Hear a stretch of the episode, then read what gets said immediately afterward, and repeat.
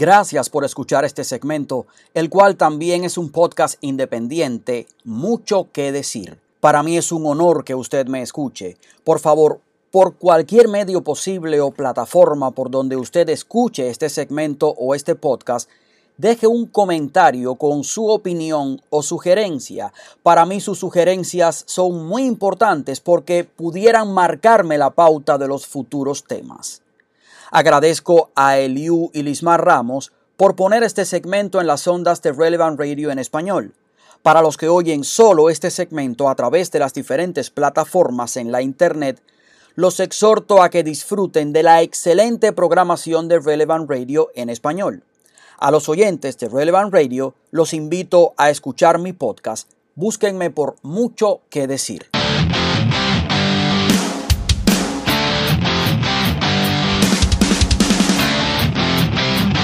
El panorama político se está complicando para Biden, aunque Trump tiene el tiempo en su contra. En realidad, debido a varios eventos acaecidos esta semana, Biden no tiene la presidencia tan segura. Bueno, nunca la ha tenido. Aún así, él y su campaña siguen seleccionando a miembros del gabinete y siguen organizando reuniones de trabajo, pero en realidad Biden no debería ser considerado presidente electo a pesar de la campaña llevada a cabo por Google, Facebook, Twitter y el resto de casi todos los medios de comunicación, los grandes. Lo vergonzoso es que el deber de los periodistas es investigar y descubrir la verdad. La gran prensa tiene los recursos para hacerlo. Sin embargo, se han negado a prestarle atención a las evidencias de fraude. En cuanto a estas alegaciones de fraude, han habido eventos interesantes esta semana. Como noticia fresca recién salida del horno, hay una noticia de la audiencia en Georgia en el día de ayer, donde pusieron un video donde se ve a empleados que están contando votos sacaron cuatro maletas de votos, pero lo curioso es que ya le habían dicho a los observadores republicanos que se fuesen para sus casas. Todo eso como alrededor de las 10 y 30 de la noche. Les dijeron váyanse para sus casas. Sin embargo, una observadora pudo ver antes de irse cómo sacaban cuatro maletas de boletas y comenzaban a contar. Y todo eso está en video. Llamó la atención el discurso del presidente el pasado 2 de diciembre, una alocución grabada en la que al parecer Trump no quiere conceder e hizo hincapié en las alegaciones de fraude y en luchar por preservar la democracia. El presidente citó evidencias, hay testimonios de personas que fueron instruidas instruidas por sus supervisores para alterar firmas y fechas de matasellos de boletas. Hay testimonios bajo juramento, o sea, bajo pena de cárcel, de transportación de boletas en camiones del correo con miles de votos para Biden. Por ejemplo, Trump dijo que en Michigan, a las 6 y 31 de la mañana, una carga de votos de 149.722 votos llegó inesperadamente para Biden. En un condado de Michigan que utilizó sistemas Dominion, dicho sea de paso, para contar votos, encontraron que casi 6.000 votos se habían cambiado erróneamente de Trump para Biden. Y esto es solo la punta del iceberg, dijo Trump. Esto es lo que atrapamos, recalcó el presidente. ¿Qué más no pudieron hacer? se preguntó el presidente. El presidente dijo que muchos estados como Nevada y California enviaron millones de boletas, ya sea que esas personas hayan solicitado boletas o no, estén muertas o vivas, recibieron boletas. Todo el mundo recibió boleta. Otros estados como Minnesota, Michigan y Wisconsin instituyeron el voto ausente universal justo en medio de un año electoral, enviando formularios de solicitud de voto ausente a todos los votantes en todas las listas sin que estas listas estuviesen actualizadas, no importaba quiénes fueran. Esta colosal expansión de la votación por correo abrió las puertas a este fraude masivo y es un hecho ampliamente conocido que las listas de votantes están repletas de personas que no son legalmente elegibles para votar, incluidos aquellos que han fallecido, se han mudado de su estado, e incluso personas que no son ciudadanas de los Estados Unidos. Trump destacó que en Wisconsin la Junta de Elecciones del Estado no pudo confirmar la residencia de más de 100.000 personas, pero se negó repetidamente a eliminar esos nombres de sus listas de votantes antes de las elecciones. Ultimately, I am prepared to accept any accurate election result, and I hope that Joe Biden is as well. But we already have the proof.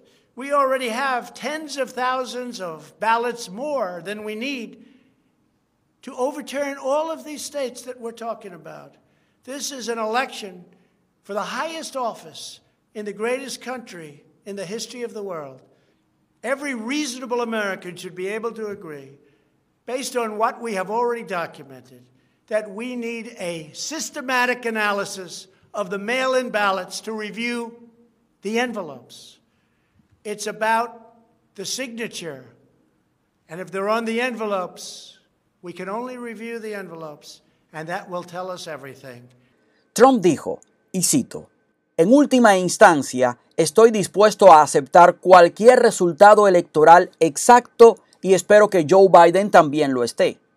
Ya tenemos la prueba, ya tenemos decenas de miles de boletas, más de las que necesitamos para revocar todos estos estados de los que estamos hablando.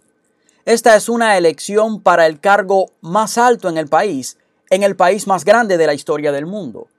Todo estadounidense razonable debería poder estar de acuerdo sobre la base de lo que ya hemos documentado, que necesitamos un análisis sistemático de las boletas electorales por correo para revisar los sobres. Se trata de la firma, si están en los sobres, pero solo podremos revisar los sobres, y eso nos lo dirá todo.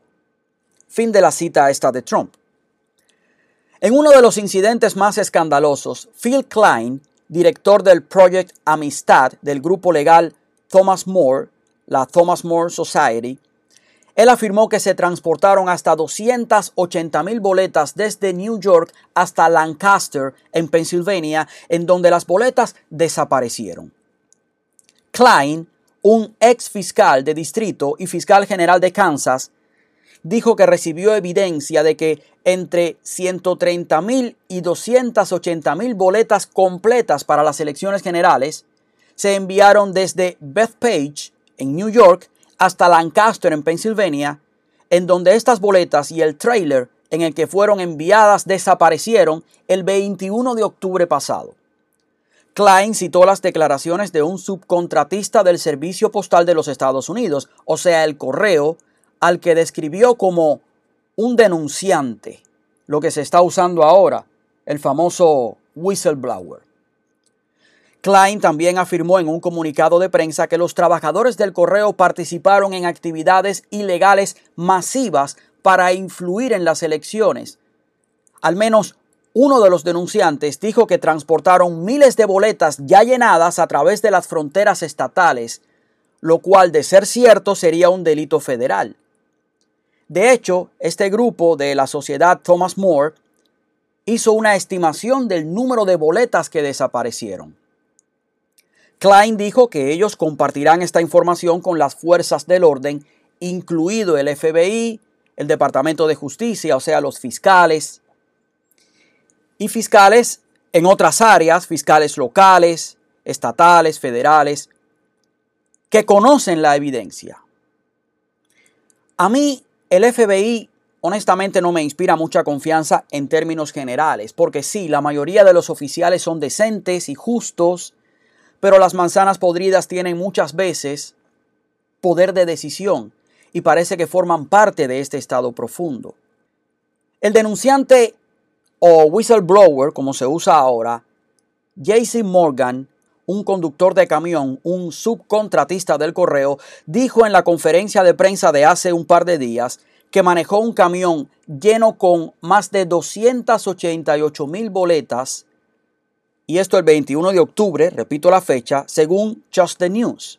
El camión y las boletas desaparecieron de un lugar estacionado en Lancaster, en un depósito del correo, luego de que él lo dejó allí. Él fue siguiendo instrucciones subcontratista del correo.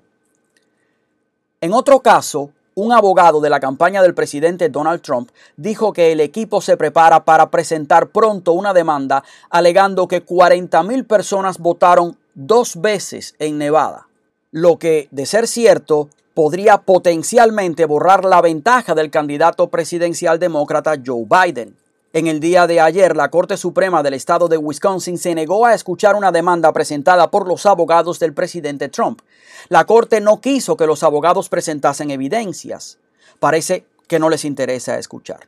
Y yo estoy dándoles a ustedes información. Hay mucho más. Por su parte, la oncena Corte Federal de Apelaciones con sede en Atlanta accedió a escuchar con carácter de emergencia los argumentos y las evidencias de la abogada Sidney Powell sobre las acusaciones de fraude en varios estados por el uso de las máquinas de Dominion Voting. Aquí sí habría que esperar los resultados. Un juez dio acceso al análisis de las máquinas por parte del equipo de Sidney Powell. Varios expertos han probado matemáticamente que estas máquinas solo pueden contar, en dependencia del modelo, una boleta por minuto, aunque curiosamente en estas elecciones estas máquinas contaron más del doble de su capacidad en muy poco tiempo. ¿Cómo pudieron hacer eso? Y con padrones electorales inflados, casi al doble también. Y esto pasó en algunos condados de Michigan. En otro evento al que hay que prestarle atención porque puede ser un punto de inflexión en el resultado de la elección, el representante Mo Brooks, republicano de Alabama, confirmó que planea disputar los votos del colegio electoral cuando el Congreso certifique las elecciones el próximo 6 de enero durante la sesión conjunta del Congreso.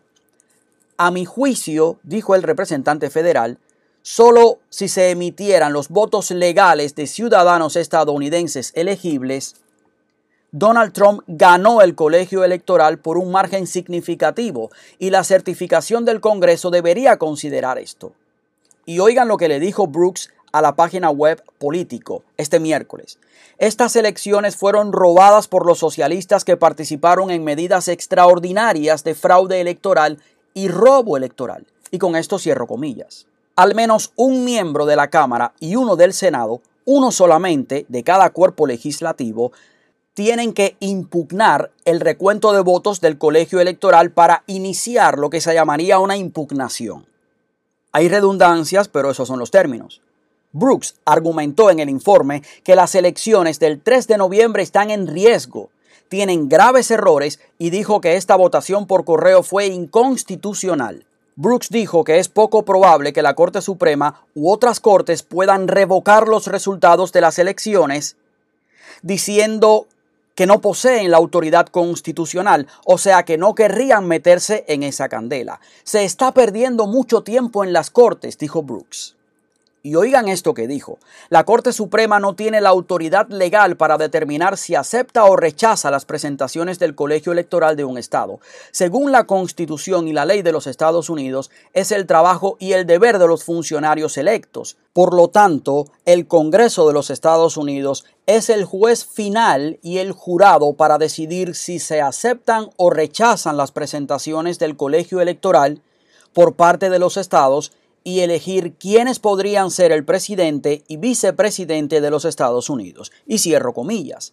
Si esto pasa y se impugna la elección y se tienen que reunir los representantes y senadores a debatir y exponer evidencias y votar, cada estado tiene un solo voto, uno solo. Y aquí Trump tiene la mayoría en los estados. Habría que recordar que los secretarios de Estado de Pennsylvania, Arizona, Georgia, Michigan y Wisconsin han dicho que no ven evidencia de fraude que revoque los resultados de las elecciones. No sé si habría que decir que no quieren considerar o ver la evidencia, lo cual es otra cosa. El colegio electoral tiene programado reunirse el 14 de diciembre y el 6 de enero entonces sí es proclamado oficialmente el que sería el presidente de los Estados Unidos. Ya por último, Trump dijo que Biden casi no hizo campaña y dijo que los demócratas actuaban como si ya supiesen el resultado de las elecciones. De hecho, varios analistas han dicho que Biden es el político más afortunado de América. Se ha equivocado, se ha quedado dormido en las entrevistas incluso, ha dicho un error tras otro, eh, se le ha trabado la lengua, y aún así, sin hacer campaña así profunda como Trump, que iba incluso hasta tres y cuatro lugares en el mismo día, aún así fue presidente. Ahora bien, Biden es la punta de lanza usada por el Estado profundo. Pero una cosa son irregularidades o errores involuntarios y otra muy distinta es el fraude electoral. El fraude es un delito. Alguien tuvo que organizarlo y otros más tuvieron que llevarlo a cabo en varios niveles. Todas estas personas tienen que enfrentar el peso de la ley. De lo contrario, la fe de los estadounidenses en el sistema, en las instituciones, que ha sido lo que ha distinguido a los Estados Unidos durante décadas, durante siglos, se resquebrajará y esta elección siempre estará en la duda. Es cierto que estamos viviendo en tiempos en los que los poderosos no son juzgados, hagan lo que hagan. Y ya la gente se está cansando de esto, porque esto tiene que cambiar. En una información muy interesante, el presidente Donald Trump amenazó con vetar la nueva ley de defensa a menos que los legisladores cambien las reglas que protegen a las compañías tecnológicas de demandas por responsabilidad civil protegidas por la sección 230 de la Ley de Defensa en las Comunicaciones.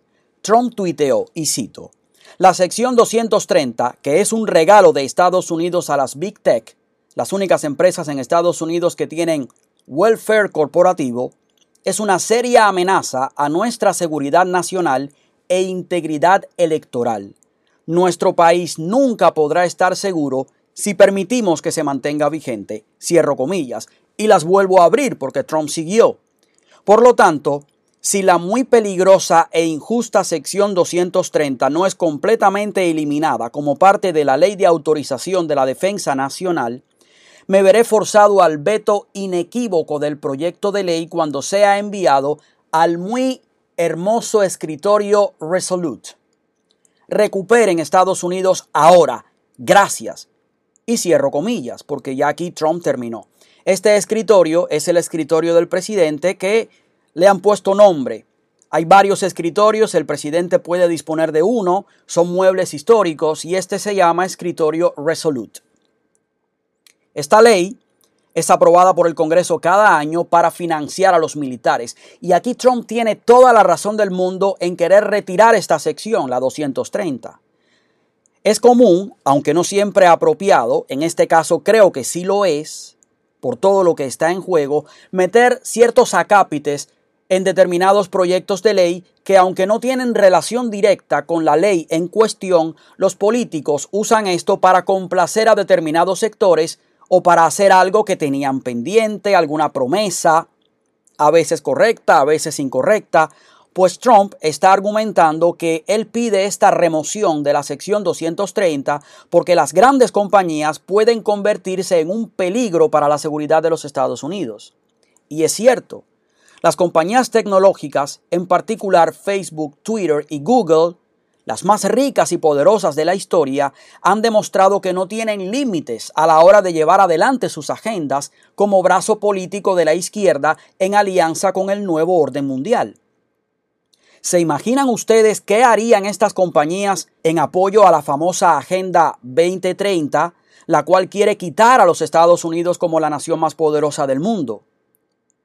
Ellos, las Big Tech, ellos seguirán siendo ultrapoderosos y nosotros, los Estados Unidos cada vez más débiles debido precisamente a ese debilitamiento galopante de la clase media. Los legisladores demócratas, por supuesto, reaccionaron rápidamente ante esta amenaza de Trump.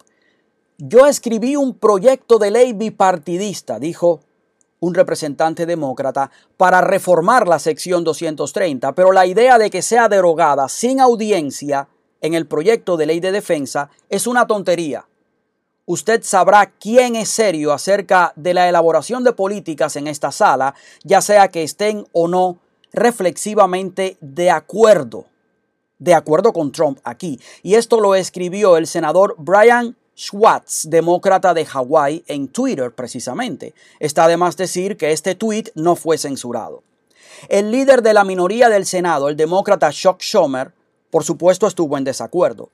Como ustedes saben, la sección 230 de la Ley de Decencia en las Comunicaciones protege de demandas a las Big Tech debido a que supuestamente estas compañías no son responsables de lo que publican sus usuarios. Y esta ley fuese justa si Facebook, Twitter o Google no manipulasen sus datos o no censurasen mayormente a los conservadores, pero censuran, ponen etiquetas, bloquean, persiguen con sus agendas anticonservadoras, anticristianas, antivida, o sea, generan contenido y nos ponen una agresiva línea editorial encima. De hecho, en los últimos meses, estas empresas han aumentado la censura a los usuarios, incluyendo a Trump, al presidente, ocultando algunos de los mensajes del presidente al público a menos que se haga clic en una etiqueta de advertencia. Funcionarios de ambos partidos expresaron su interés en reformar la sección 230, pero la mayor parte del entusiasmo para hacerlo proviene de los republicanos, quienes son el blanco mayor de estas empresas tecnológicas. Pero siempre hay que seguir el dinero, como dicen los americanos. Follow the money. Según la página web Open Secrets, el 89% de los donativos de Twitter a los políticos, por ejemplo, han ido para los demócratas. El 10.61 10.61% ha sido a otros, así lo ponen, mientras que solo un 0.15% ha ido para tres representantes republicanos contra 58 representantes, sin contar senadores, demócratas.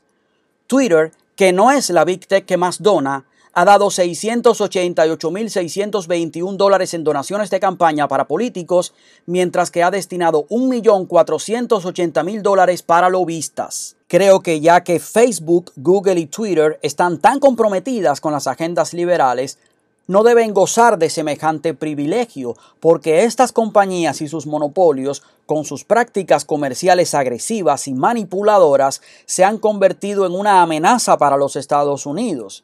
Por tanto, si el dinero es un maestro cruel, ellos necesitan aprender por las malas que no se censura, que la esencia de estas redes es la libertad. Si se remueve esta protección, la sección 230, estas redes sociales quedarían expuestas a demandas. Y los abogados deben estar afilándose las uñas para llevar a cabo demandas colectivas. Creo que las merecen. El dinero tal vez les hará entrar por el aro. De hecho, la analista conservadora Candace Owens amenazó con demandar y ya le pidieron disculpas. Ella no demandó directamente a estas compañías porque están protegidas. Resulta que un supuesto sitio web de verificación, los famosos fact checkers, emitió recientemente un documento en el que se retractó después de decir que una publicación de Candace Owens estaba equivocada. Y esta publicación de Candace Owens decía que el candidato presidencial demócrata Joe Biden no es presidente electo. Pero esto ya es ofensivo para algunos. Pero ciertamente no lo es. De hecho, PolitiFact emitió una declaración retractándose luego de una amenaza de acción legal por parte de esta popular comentarista conservadora, Candace Owens. Como última nota, la Corte Suprema de los Estados Unidos determinó la semana pasada que el gobernador de California, Gavin Newsom, no puede ordenar el cierre de las iglesias y sinagogas porque el culto religioso está protegido por la Constitución. Bien que esto pase. Y algo similar decidió la Corte Suprema en el caso de la diócesis de Brooklyn contra el gobernador Andrew Cuomo, argumentando que la diócesis no puede ser limitada en la capacidad de sus templos de manera arbitraria cuando otras tiendas, otros comercios no tienen esas restricciones. ¿Dónde está la prioridad de estos políticos? Ahí se lo dejo. Ya no tengo tiempo para más, yo soy Jorge Díaz Díaz.